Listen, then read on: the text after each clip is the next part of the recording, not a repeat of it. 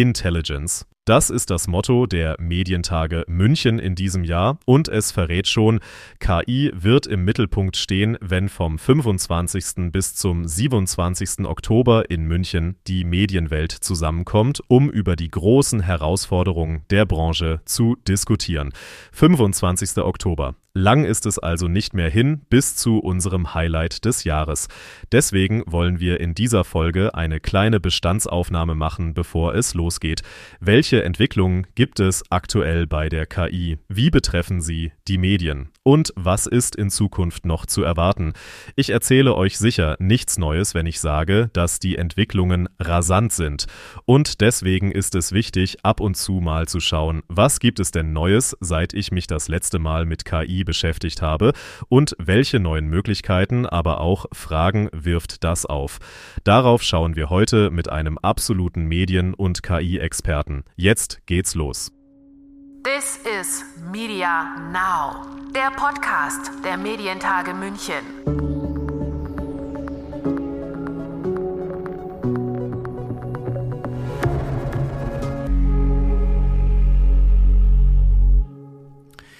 Mein Name ist Lukas Schöne und ich begrüße euch zu dieser Folge von This is Media Now. Und jetzt begrüße ich euch auch wirklich und persönlich, denn vielleicht ist es euch beim Intro aufgefallen. Das war nicht ich, sondern mein KI-Stimmklon, den ich mit dem Tool von Eleven Labs erstellt habe. Dazu habe ich die Maschine mit ein paar Samples von mir aus einigen Podcast-Folgen gefüttert, die nicht größer sein dürfen als 10 MB und dabei ist das rausgekommen, was ihr am Anfang der Folge gehört habt. Man hört würde ich zumindest behaupten, schon noch so ein paar Unterschiede, aber beeindruckend ist es allemal. Und so kann man das wahrscheinlich über vieles sagen, was im Bereich KI gerade passiert und es passiert sehr viel. Oft stehen die Entwicklungen zwar noch am Anfang, doch die Ergebnisse sind jetzt schon ziemlich gut und lassen erahnen, wo das alles hingehen kann. Ja, und um all das ein bisschen zu sortieren und zu ordnen, was gerade im Bereich KI so vor sich geht und sich weiterentwickelt, sprechen wir heute mit Gregor Schmalzried. Er ist freier Journalist und Berater für digitale Medien und Technologie, arbeitet unter anderem für den Bayerischen Rundfunk, für Brand 1 und hat auch einen eigenen Newsletter mit coolgenug.de und er ist KI-Experte, was er unter anderem als Host des KI-Podcasts der ARD jede Woche zeigt. Und mit ihm sprechen wir heute mal über KI und was da sich gerade so tut. Hallo Gregor. Hi, freue mich da zu sein. Ja, danke, dass du dabei bist. Du bist ja auch im Einsatz bei den Medientagen, bei einigen Paneln in diesem Jahr. Ähm, und jetzt wollen wir einfach so einen kleinen Überblick geben, so kurz vor der Konferenz. Wo stehen wir gerade? Was, womit sollte sich die Medienbranche beschäftigen im Bereich KI? Und da würde ich gerne mal einsteigen. Du als Experte, du beschäftigst dich ja wirklich sehr, sehr viel mit dem Thema. Wie gesagt, jede Woche auch äh, im KI-Podcast der ARD. Wann hast du das letzte Mal eine KI-Entwicklung gesehen und so gedacht, wow, das überrascht sogar mich? Das war, als ich das letzte Mal einen Stimmklon äh, gehört habe, beziehungsweise das erste Mal, dass ich gemerkt habe, dass der kurz atmet mhm. zwischen den Wörtern. Also, dass er kurz angesetzt hat und gemacht hat. Mhm. Ähm, das hat das Ganze so wahnsinnig natürlich gemacht und war ja auch nicht vorbestimmt. Also das schreibt man ja nicht rein in den Text, wenn man sagt, bitte lies mir mal den Text vor, sondern das äh, war tatsächlich von äh, der Maschine an der Stelle eingefügt, weil sich es natürlich angefühlt hat und es klang auch wahnsinnig natürlich. Also das war so ein kleiner Moment, eben auch deswegen, weil er, glaube ich, vielen Leuten gar nicht auffällt, mhm. der mir, äh, der mich sehr beeindruckt hat. Mhm. Hört man übrigens auch äh, im Intro dieses Podcasts, auch ich, auch mein äh, Stimmklon atmet. an einer. Das ist schon toll. Genau, an einer sehr richtigen Stelle. ähm, das ist mir auch aufgefallen, als ich das ausprobiert habe. Ähm, wie gesagt, du moderierst ja drei KI-Panel bei den Medientagen sogar und hältst noch einen eigenen Vortrag. Ähm, man kann dich ja also schon so ein bisschen ja, als unseren KI-Experten der Medientage in diesem Jahr vielleicht sogar bezeichnen. Ähm, du hast ja so die versammelte Medienbranche so vor dir dann bei den Medientagen und äh, die sind ja auf einem sehr unterschiedlichen Stand. Ne? Die einen ähm, probieren jetzt schon seit Monaten ein eigenes vollautomatisiertes KI-Radio aus, die anderen äh, probieren verschiedene Tools aus, haben die längst im Alltag schon. Andere haben sich vielleicht noch gar nicht so richtig mit KI beschäftigt. Wenn du so eine Botschaft hättest, die du den Leuten gerne sagen würdest, beschäftigt euch mit KI, weil. Welche wäre das? beschäftigt euch mit KI, weil früher oder später werdet ihr es sowieso tun. Mhm. Also das ist keine Frage von äh, ob, sondern es ist eine Frage von wann. Das Gute ist, ich glaube nicht, dass jemand, der jetzt erst einsteigt, spät dran ist. Mhm. Oder auch jemand, der in einem Jahr erst einsteigt, spät dran ist, weil wir eben doch noch relativ früh sind in dieser ganzen Entwicklung. Es ist nur mittlerweile so, die Technik ist schon so weit, dass die Limits gar nicht mehr so sehr technologisch sind, sondern aktuell vor allem organisatorisch, datenschutztechnisch, mhm. Compliance und also. Und all diese Hürden, die werden abgebaut werden in den nächsten paar Jahren. Und dann sitzen wir da und haben wahrscheinlich eine transformierte Medienlandschaft. Mhm das wird spannend. Ähm, ich würde empfehlen, sich damit zu beschäftigen, zumindest bevor es passiert. ja, das ist äh, sicherlich ein, ein guter Rat. Ähm, mir ist aufgefallen, dass du, wenn du über das Thema KI sprichst, äh, gerne Sturmmetaphern benutzt. also dein, dein. Das habe ich einmal, ja, ja, da, da, da, da, bin ich so ein bisschen drin stecken geblieben, weil ich das einmal gemacht habe und mhm. dann äh, haben mich diverse Leute darauf angesprochen. Und, Sehr gut. Äh, jetzt hängt das irgendwie, jetzt hänge ich da drin in der Nummer. Da, dann mache ich das jetzt auch noch. dein, dein Vortrag bei den Medientagen heißt ja menschlicher Content im KI-Tsunami. Äh, in eurer letzten Podcast-Folge vom 3. Oktober vom äh, KI-Podcast sprechen du und deine Kollegin Marie Kilk auch von einem Sturm im Bereich der KI. Also da ist diese Sturmmetapher, auf die du sicherlich angesprochen worden bist. Ähm, wenn du ein bisschen ausführst, was meinst du damit, dass der Sturm jetzt wieder ein bisschen zulegt, was das Thema KI angeht? Woran machst du das fest? Also einmal war der Gedanke hinter dem Sturmbild so ein bisschen die Tatsache, dass ich gemerkt habe, da kommt was und wenn man vielleicht ins Auge des Sturms rennt, dann reißt das einen nicht so sehr mit. Mhm. Ähm, ich bin mir nicht sicher, ob das, ob das klappt und deswegen bin ich mir auch nicht sicher, ob das Bild an der Stelle nicht, äh, nicht auseinanderfällt. Vielleicht ist es dann doch äh, kein, äh, kein, kein Tornado oder so, wo es, wo in der Mitte alles ruhig ist. Ähm, aber wir sehen auf jeden Fall, dass es so eine kleine Sommerpause gab. Es gab im Sommer für so zwei bis drei Monate wenig neue Informationen, es gab ähm, wenig neue Announcements und es schien fast so ein bisschen, als äh, wäre der KI-Hype so ein kleines bisschen im Abkühlen. Es gab sogar diese eine Woche, wo es hieß, oh, ChatGPT hat Nutzer verloren. Mhm. Und ähm, das ist jetzt eindeutig vorbei. ChatGPT hat mittlerweile wieder mehr Nutzer und einer der Hauptgründe dafür, warum es da wohl diesen Knick gab, war, dass einfach nur so viele in die Sommerferien ja. gegangen sind und sehr viele Menschen, die das benutzen, einfach in der Schule sind und das für ihre, äh, für ihre Hausaufgaben benutzen. Mhm. Ähm, das ist jetzt over, wir sind wieder mittendrin, wir sehen jede Woche neue Ankündigungen, neue Programme, ähm, neue Anwendungsbereiche. Und äh, ich als jemand, der sich Vollzeit damit beschäftigt, habe ich manchmal das Gefühl, nicht mehr ganz mitzukommen. Also mhm. ich weiß, kann mir gar nicht vorstellen, äh, wie hart das sein muss, wenn man währenddessen einen anderen Job machen muss. ja, und ähm, genau dafür sind wir ja auch so ein bisschen da, ne, bei den Medientagen, um eben genau den Leuten, die ja auch im Alltag mit ganz vielen anderen Dingen sich noch beschäftigen. Ähm, ich meine, wir haben im Moment ja wirklich viele Themen in der Medienbranche, die uns umtreiben und beschäftigen. Ähm, und da versuchen wir dann natürlich so ein bisschen äh, Licht ins Dunkel zu bringen, äh, was da die Entwicklungen bei, beim Thema KI gerade sind. Äh, weil du ChatGPT angesprochen hast, es war ja nicht nur die Meldung, die verlieren User, sondern es war auch die Meldung, ChatGPT wird schlechter. Was steckte denn dahinter eigentlich? Das war ja so, das haben ja viele einfach aufgegriffen, so, ja, das wird jetzt schlechter, Punkt. Ja, da gab's wohl auch ein, zwei Untersuchungen mhm. dazu, die das so ein kleines bisschen bestätigt haben. Ähm, in meiner Arbeit im Alltag habe ich tatsächlich nichts davon mitbekommen. Mhm. Ich hätte das nicht mal geglaubt, wenn äh, es da nicht auch wirklich eine Studie dazu gegeben hätte. Ähm, die wahrscheinlichste Theorie ist letztlich einfach, dass OpenAI halt gesagt hat, okay, wir liefern der Welt so viel Rechenpower, wir müssen jetzt ein kleines bisschen runterfahren. Mhm. Äh, und dann rechnet die Maschine halt einfach ein kleines bisschen weniger oft pro Anfrage und dann werden die Ergebnisse auch ein kleines bisschen äh, weniger gut. Das ist die naheliegendste Theorie, die ich gehört habe, ähm, hat aber für die meisten Menschen, glaube ich, im Alltag keinen großen Einfluss. Mhm. Gehen wir mal so ein bisschen auf den Stand der Dinge. Ähm, wir haben jetzt über ChatGPT schon gesprochen, darüber, dass die kleine Sommerpause natürlich auch dessen bedingt war, weil viele halt einfach Pause machen und Urlaub machen und sich nicht ganz so viel vor dem Rechner mit äh, KI beschäftigen oder mit KI arbeiten. Es ist ja immer ein bisschen hilfreich zu gucken, ne? wie sieht es mit der KI heute aus, wie funktioniert die KI in, Monat, in ein paar Monaten, ein paar Jahren und was ist so die Zukunftsvision? Ähm, wir nehmen heute am 9. Oktober auf, äh, der, der Transparenz halber. Wo stehen wir gerade mit äh, Blick auf die Medienbranche beim Thema KI?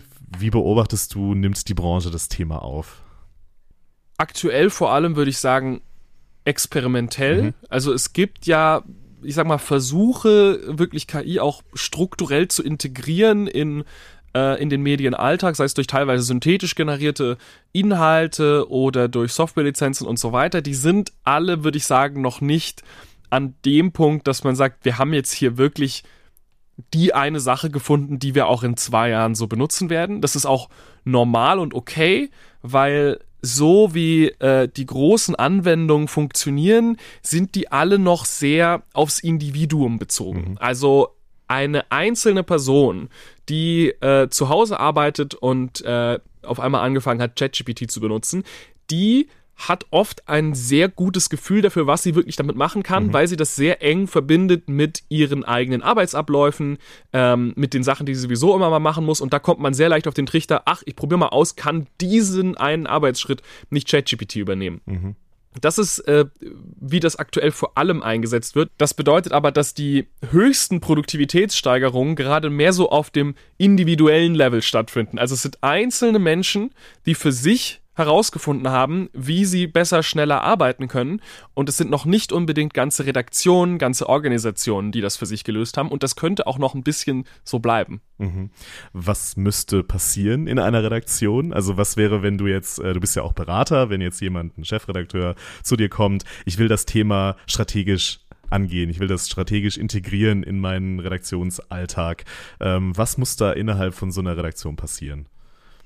Es gibt letztlich drei Faktoren, die da wichtig sind. Und das Problem ist, auf zwei von denen hat man als ähm, Chefredakteurin kaum Einfluss.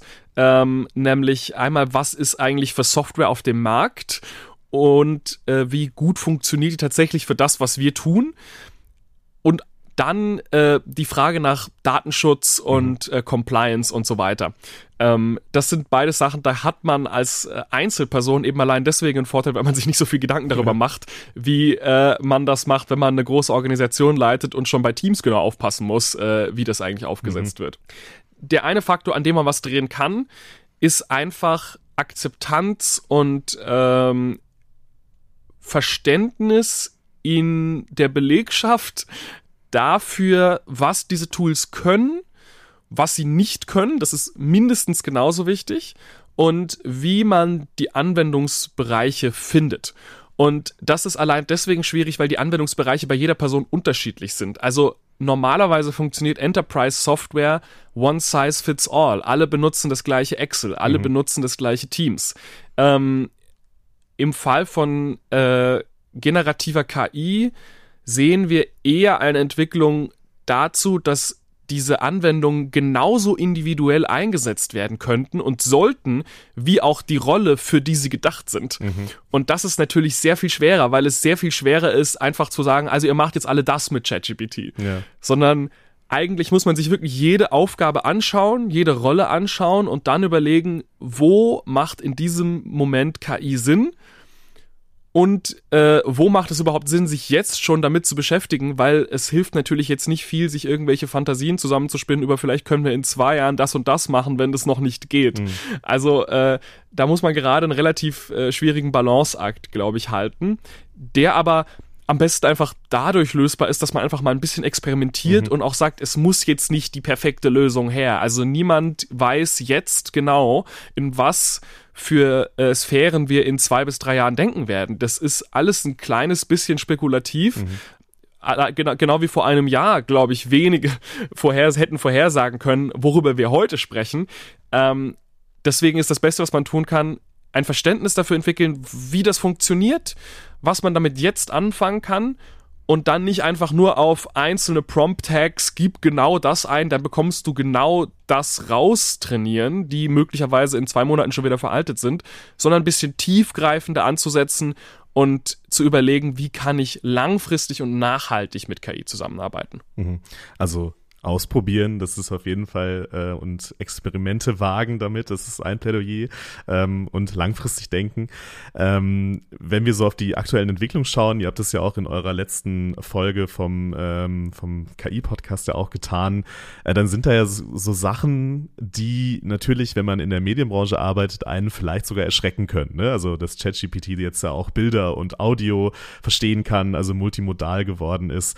Dann äh, ist es ein bisschen rumgegangen ja auch auf Instagram das Beispiel von Gundula Gause vom Heute-Journal, mhm. äh, die mhm. plötzlich in verschiedenen Sprachen ähm, mit ihrer Stimme, mit der Sprechweise, die sie nun mal natürlicherweise hat, ähm, spricht, KI generiert spricht und sogar die Lippen äh, darauf mehr oder weniger gut. Äh, da kann man auch ein bisschen noch drüber streiten, aber auch da steht wahrscheinlich noch am Anfang, die Lippen auch synchronisiert sind dazu. Ähm, das sind ja gefühlt gerade oder auch Spotify, die Podcasts in andere Sprachen übersetzt mit der Stimme und der Anmutung des Hosts. Das sind ja gefühlt gerade Sachen, die nochmal wieder an Fahrt gewinnen. Äh, wie blickst du denn auf diese Entwicklung und was könnten die langfristig für die Medienbranche bedeuten? Das sind jetzt natürlich auch drei teilweise sehr unterschiedliche mhm. Entwicklungen. Ähm, man muss, glaube ich, wirklich auseinanderdividieren, was sind die Themen, die die Branche beschäftigen, mhm. im Sinne von, was sind die Tools, die wir einsetzen sollten und was sind die Tools, bei denen wir aufpassen sollten und warum. Mhm. Und dann auf der anderen Seite, was passiert eigentlich in dem Moment, in dem eine so mächtige Technologie auf einmal Consumer Software wird, die jeder zu Hause einsetzen kann? Das ist eine Frage, das betrifft nicht nur die Medienbranche, das betrifft wirklich sämtliche gesellschaftlichen Organe und Aspekte. Also, dass man nicht mehr äh, reale Bilder von Fake-Bildern auseinanderhalten kann. Das ist einfach passiert. Das mhm. ist ein bisschen passiert mit dem Papstbild im März das war so der erste Moment, wo, glaube ich, viele Leute aufgewacht sind und gemerkt haben, ach so, Moment, das passiert wirklich. Mhm. Und ähm, Video, äh, du hast es schon angesprochen, die Lippenbewegungen sind noch nicht so perfekt. Das wird sich auch ändern. Die Lippenbewegungen werden soweit sein und das wird sich auch nicht wegregulieren lassen, weil diese Technologie teilweise Open Source ist mhm. und die sich jeder auf seinem Gaming-PC installieren kann. Ähm, das bedeutet, wie leben wir in einer Gesellschaft, in der sowas möglich ist? Großartige Frage. Kann man, glaube ich, sehr lange drüber sprechen.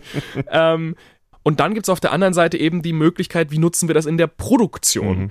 Äh, und da sind interessante Beispiele, eben zum Beispiel Spotify, die sagen, Podcaster können in Zukunft auch ihre Podcasts automatisch in andere Sprachen übersetzen lassen. Und da sind die Limits dann nicht mehr unbedingt technologisch, weil, okay, das geht jetzt schon wahrscheinlich ganz gut ähm, sondern auch einfach kulturell. Wir wissen nicht genau, wie Leute das aufnehmen werden. Wir wissen nicht genau, ob sich das lohnt. Ich persönlich habe nämlich tatsächlich die Theorie, dass äh, ein übersetzter Podcast gar nicht unbedingt etwas ist, was so viele Leute brauchen mhm. oder was mhm. sich so viele Leute wünschen, weil es gibt eh schon recht viel. Also gerade was so äh, was so Talkformate angeht, da gibt's schon einiges an Auswahl und ich bin mir nicht sicher, wie viele Menschen sich da tatsächlich dann eine äh, übersetzte Version eines zum Beispiel amerikanischen Podcasts anhören wollen und dann aber die ganzen vielleicht kulturellen Feinheiten ja notwendigerweise verloren ja, gehen. Gut, gut, sehr ähm, gute Frage, auch, ja. auch bei der noch so tollen äh, Übersetzungssoftware. Mhm. Irgendwas bleibt immer auf der Strecke, weil eine Übersetzung ist immer eine Interpretation und Podcasts sind, glaube ich, ein sehr intimes Medium, wo man eigentlich nicht auf Interpretation möchte, sondern man möchte eigentlich möglichst direkt dranbleiben an mhm. den Personen, denen man zuhört. Aber das sind so Fragen, da kann ich mich jetzt hier hinsetzen und so ein bisschen so und so ein bisschen meine Unterlippe kneten und überlegen, ja, ich glaube, das passiert so, aber letztlich werden wir es erst in dem Moment äh, rausfinden, in dem das Ganze auf den Markt geht. Ja. Äh, und da werden sehr viele spannende Experimente passieren. Ja, das, das passt eigentlich ganz gut auch zu äh, der nächsten Frage, die ich sowieso gestellt hätte. Vielleicht musst du da ein bisschen weiter noch auf deiner Unterlippe rumkauen. Ähm, weil, also gehen wir so ein bisschen mal auf die, die Seite der User und Userinnen. Ja. Ähm, KI ist ja ein Werkzeug, was an vielen Stellen zum Einsatz kommen kann, wenn wir auch auf Personalisierung von Inhalten zum Beispiel schauen, Empfehlungssysteme oder auch schon, schon zur Anwendung kommt. Wie verändert denn KI die Art und Weise, wie Menschen Medieninhalte konsumieren? Kriegen die das im Zweifel gar nicht mit oder ist es, äh, wie, wie wird sich das auf der User-Seite oder der Userinnen-Seite verändern? Meine Vermutung ist, dass zumindest mittelfristig sich für äh, den Konsumenten, die Konsumentin nicht allzu viel ändert, mhm. weil die äh, spannendsten Anwendungen von KI eher in der Produktion passieren und nicht unbedingt in der Rezeption. Mhm. Es wird natürlich ein interessantes Experiment zu sehen, was passiert, wenn jemand sagt, okay, ich mache jetzt tatsächlich sowas wie einen KI-personalisierten Artikel, sodass nicht mehr jeder den gleichen Artikel bekommt, sondern einen Artikel, der vielleicht auf seine ihre Interessen wirklich zugeschnitten mhm. ist. Aber da bin ich so ein kleines bisschen skeptisch, weil ich weiß nicht, ob man eine Situation möchte, wo jemand dann am nächsten Tag äh, im Büro sitzt und sagt, hey, hast du gestern im Spiegel das und das gelesen und dann im Gespräch findet man auf einmal raus, dass man unterschiedliche Artikel gelesen hat. Ja. Ich weiß nicht ganz, ob das wirklich ist, was Leute wollen. Mhm. Was wir natürlich sehen werden und auch jetzt schon sehen, ist einfach mehr Content. Also man kann jetzt einen Artikel nicht einfach nur für alle Orte rausschicken, sondern man kann äh, eine personalisierte Version für jeden Ort in Deutschland letztlich mhm. generieren und äh, kaum Aufwand damit haben. Da bin ich mir halt nicht so sicher, inwieweit sich das wirtschaftlich lohnt, weil, glaube ich, viel von dem Content der aktuell durch sowas wie SEO gefunden wird, mhm. dass man sagt, okay, wie kriege ich jetzt, äh, wie kriege ich Waldschaben aus meiner Wohnung? ähm, und dann kann man natürlich mit Hilfe von künstlicher Intelligenz einfach sehr viel mehr Artikel zu solchen Themen rausbringen. Die Frage ist nur, ob das langfristig sich überhaupt lohnt, weil langfristig werden Leute einfach direkt die KI fragen. Langfristig werden die Leute direkt ihren Chatbot mhm äh, dazu befragen, wie sie die Waldschaben loswerden und die Vorstellung, dass sie auf Google gehen, die Frage eingeben und dann auf einen Artikel klicken, das wird glaube ich, so ein bisschen so Boomer-Verhalten. Das wird dann sowas sein, was, äh, was vielleicht die technisch so nicht mehr ganz so versierten machen, während, äh, während die, die wissen, wie es geht, die machen das direkt in ihrer AI. Könnte ich mir zumindest sehr gut vorstellen. Und in so einem Fall wäre eine Taktik von, wir machen einfach so viel Content wie möglich, vielleicht kurzfristig profitabel und cool, aber langfristig weiß man nicht, ob sich das Ökosystem nicht sowieso so sehr verändert, mhm. dass es gar nichts mehr bringt ist äh, sehr spannende Frage, finde ich. Ne? Also genau wie du sagst, wie, wie wird sich dieser, wie wird sich das entwickeln? Ähm, ich meine, Sprachassistenten haben wir heute schon, die eine gewisse, einen gewissen Teil der, der, der Medienarbeit sozusagen irgendwie abnehmen, dass die Auffindbarkeit ändert sich und das wird sich nochmal wieder ändern. Also das finde ich einen ganz, ganz spannenden Aspekt, auch wenn wir, wenn wir über den, die, ja, den Use Case KI quasi aus Nutzerperspektive sprechen. Ähm, ihr macht ja mit eurem Podcast, also der Ansatz von eurem Podcast, dem KI-Podcast, ist ja auch so ein bisschen ähm, den Diskurs über KI in die Gesellschaft zu bringen. Ähm, wie wichtig ist das? Weil ich nehme mich immer so ein bisschen, das ist jetzt so mein persönlicher Eindruck, dass wir da wieder die Gefahr laufen, dass das so eine Elitendiskussion ist. Ne? Also wir in der Medienbranche reden sehr viel darüber. Ähm, Tech-Unternehmen reden, reden sehr viel darüber, aber in der breiten Gesellschaft ist es eher so noch so ein, ja, KI, KI, was ist das, was passiert da? Ähm, wie wichtig ist, dass wir das in, in einen breiten Diskurs bringen? Ich finde, das ist wahnsinnig wichtig und ähm, ich würde auch ein kleines bisschen dagegen halten, mhm. weil ähm, ich, ich rede viel mit Menschen aus verschiedensten Berufen, mhm äh, darüber, was KI gerade für sie bedeutet, was für Gedanken sie sich machen. Und ähm, eigentlich jede Person, die an einem Schreibtisch arbeitet und halbwegs äh, aufgeweckt ist, macht sich gerade massive Gedanken. Ich, die spannendsten und äh, interessantesten Leute, mit denen ich bisher geredet habe, waren vor allem Lehrkräfte, mhm. die total merken, okay, so wie wir gerade arbeiten, das wird in fünf Jahren vollkommen anders sein und vielleicht auch schneller darin sind, solche Trends bei den, äh, bei den Kids wahrzunehmen mhm. als andere Leute. Ähm, wir versuchen auf jeden Fall mit dem Podcast ich weiß nicht, ob ich von einem Diskurs reden wollen würde. Mhm. Ich finde, ich bin eh so ein bisschen diskursmüde manchmal. Ja. Das geht, glaube ich, vielen so.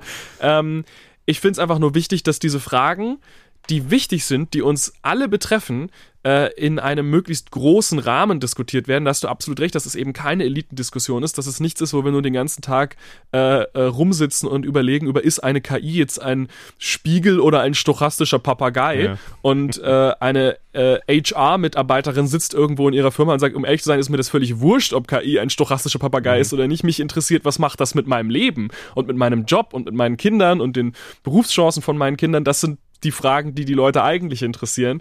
Ähm, und das ist uns relativ wichtig, dass wir die Fragen so äh, betrachten und äh, teilweise auch mal ein bisschen abgespacedere Fragen äh, behandeln, aber immer im Kopf behalten, das ist was, was uns alle angeht und was wir deswegen auch alle verstehen sollten. Mhm äh, finde ich, äh, weil du gerade Schule ja auch angesprochen hast. Ähm, das Thema Medienkompetenz, klar, ist sowieso ein sehr, sehr wichtiges. Das wird halt jetzt noch viel wichtiger. Ne? Also diese, dieser Umgang mit dem Internet, mit was man im Netz an Informationen, an Bildern, an Videos findet, ähm, dass man noch genauer hinschaut, dass man einfach auch sich im Klaren darüber ist, was die KI alles kann und produzieren kann und was da natürlich auch für Manipulationsmöglichkeiten dahinter stecken. Ähm, ich glaube, da muss man halt so früh wie möglich wirklich äh, ansetzen, um ähm, ja, den Kindern schon zu vermitteln, dass nicht alles, was man sieht in Zukunft, äh, auch wirklich so passiert sein wird. Also ich glaube, dass äh, da haben wir auch eine ganz, ganz wichtige Aufgabe gesamtgesellschaftlich einfach. Ja, wobei die Kids das glaube ich schon wissen. Ja. Denen ist das glaube ich mehr klar als als vielen älteren. Guter Punkt, ja. guter Punkt. Äh, was, was, was machen wir denn da, Gregor? Also den KI-Podcast hören ist ein guter Anfang. Sehr gut, ja. einfach das, damit man das, weiß, was so, was so passiert. Nein, also einfach, einfach zu wissen, was, äh, was gerade möglich ist ähm, und, äh, und da am Ball zu bleiben. Das ist, glaube ich, das Einzige, was man aktuell tun kann. Mhm. Ähm, eine Sache, über die ich viel nachdenke gerade, ist ähm, klar, das ist ein gigantisches Problem, dass man Videos und Bilder und so weiter faken kann. Ist aber auch so, ich weiß nicht, ob du mal in einer von diesen Telegram-Verschwörungsgruppen unterwegs warst. Mhm. Das sind jetzt nicht unbedingt die aller äh, technologisch fortschrittlichsten Fakes die da verbreitet werden, sondern sehr oft ist das einfach nur, hier ist ein Bild von einem Politiker und drunter denkt sich, und dann denkt sich jemand ein Zitat aus und schreibt das drunter und, äh, und postet das in die Gruppe und alle glauben's. Mhm. Also das ist sozusagen dann in dem Moment überhaupt nicht technisch anspruchsvoll. Äh, man hätte das schon immer so machen können. Äh, man das ist letztlich das gleiche, wie wenn man äh, den Buchdruck genutzt hätte, um einfach sehr viel über eine Person zu behaupten, ja. sie hätte irgendetwas getan, was ja tatsächlich, wenn wir geschichtlich zurückgehen, auch passiert mhm. ist mit dem Buchdruck. Also der war ja sozusagen die erste, äh, der Grund, warum es die ersten großen Fake News und Verschwörungstheorie-Schleudern gab.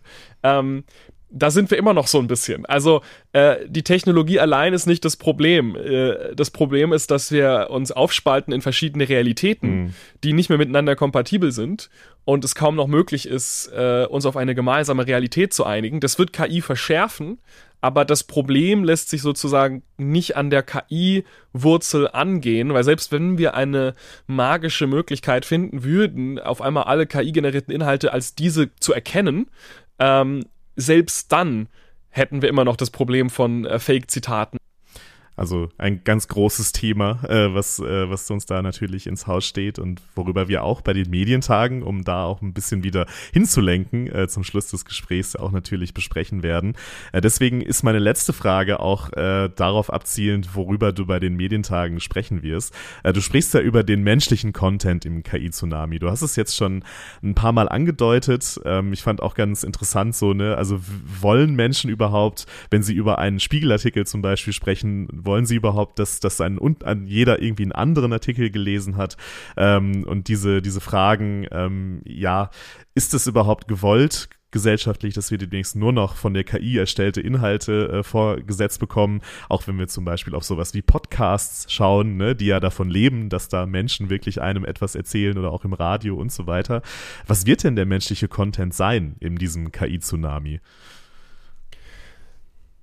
Der menschliche Content im KI-Tsunami muss vor allem beweisen, dass er menschlicher Content mhm. ist.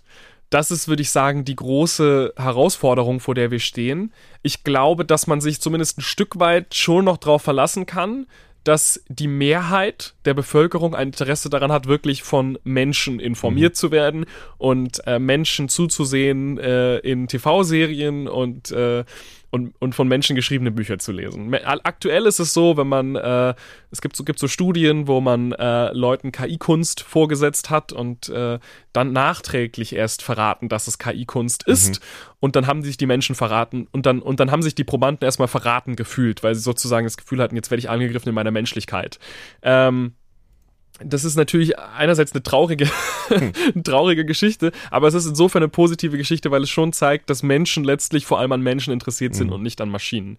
Das Problem passiert dann, wenn der maschinengenerierte Content nicht mehr von außen von dem menschlichen Content unterscheidbar ist.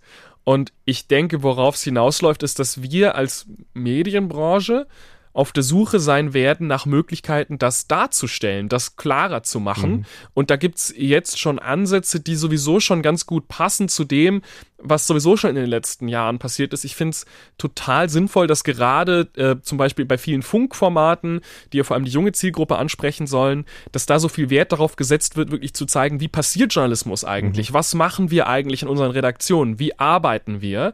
Ähm, weil das ist etwas, was KI nicht kann. KI ist nur Output.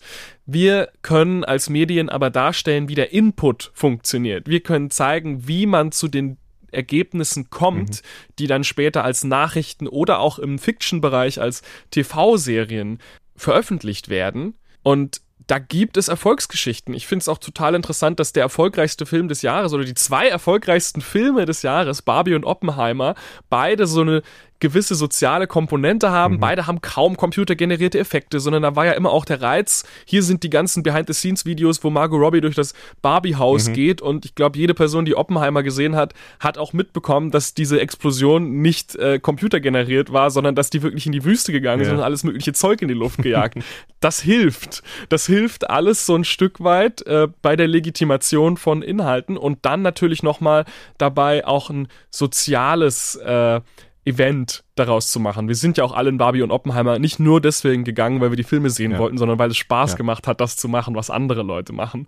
Und wenn eine Zukunft, in der äh, jeder den perfekt auf sich zugeschnittenen Film bekommt, ist eine Zukunft, in der sowas nicht mehr möglich ist. Deswegen bin ich mir nicht sicher, ob diese Superpersonalisierung wirklich so die Lösung ist, mhm. weil letztlich willst du ja auch anderen Menschen nah sein. Du willst ja das schauen, das hören, was andere Menschen tun, was andere Menschen auch sehen und hören. Und äh, so diese soziale Konstruktion das ist für KI schon noch ziemlich schwierig. Also ich glaube, die Barbies und Oppenheimers der Zukunft, die wird es schon noch geben und genauso die erfolgreichen News-Organisationen, die werden unter der Haube viel mit AI arbeiten. Mhm. Das ist das Ironische daran. Aber ähm, sie müssen eben lernen, nach außen zu kommunizieren, was das menschliche Herz hinter all dem ist. Das ist doch eine wundervolle Botschaft, mit der wir äh, aus dem Podcast heute rausgehen können. Äh, das Menschliche, wo ist das Herz? Äh, wie zeigen wir das Herz, äh, das wir reinstecken in unsere, ähm, in unsere Produkte, in unsere Filme, in unsere, alles, was wir produzieren in der Medienbranche, sei es jetzt fiktional oder nicht fiktional, sei es Nachrichten, sei es Unterhaltung. Ähm, das finde ich doch äh, einen, einen schönen Aspekt dabei, äh, dass man sich das immer wieder fragt. Und natürlich man sehr viel mit KI arbeitet, aber genau diese Frage im Zentrum steht äh, wo ist das Herz? Das finde ich, äh, finde ich eine gute, gute, gute Sache und darüber werden wir bei den Medientagen unter anderem von dir, aber natürlich auch noch von einigen anderen äh, noch eine Menge hören ähm, und darauf freuen wir uns natürlich, dass du dabei bist äh, bei diversen Panels in diesem Jahr und ich bedanke mich für den Moment, für diesen Podcast, dass du dir Zeit genommen hast. Vielen Dank, Gregor. Hat viel Spaß gemacht. Vielen Dank. Danke.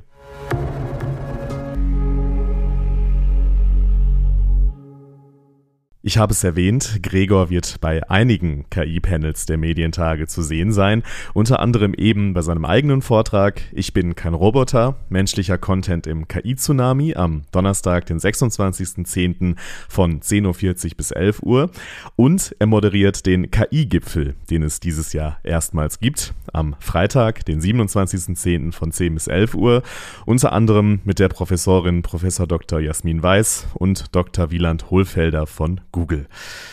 Das und noch viel mehr rund um das Thema KI und alle anderen wichtigen Themen für die Medienwelt.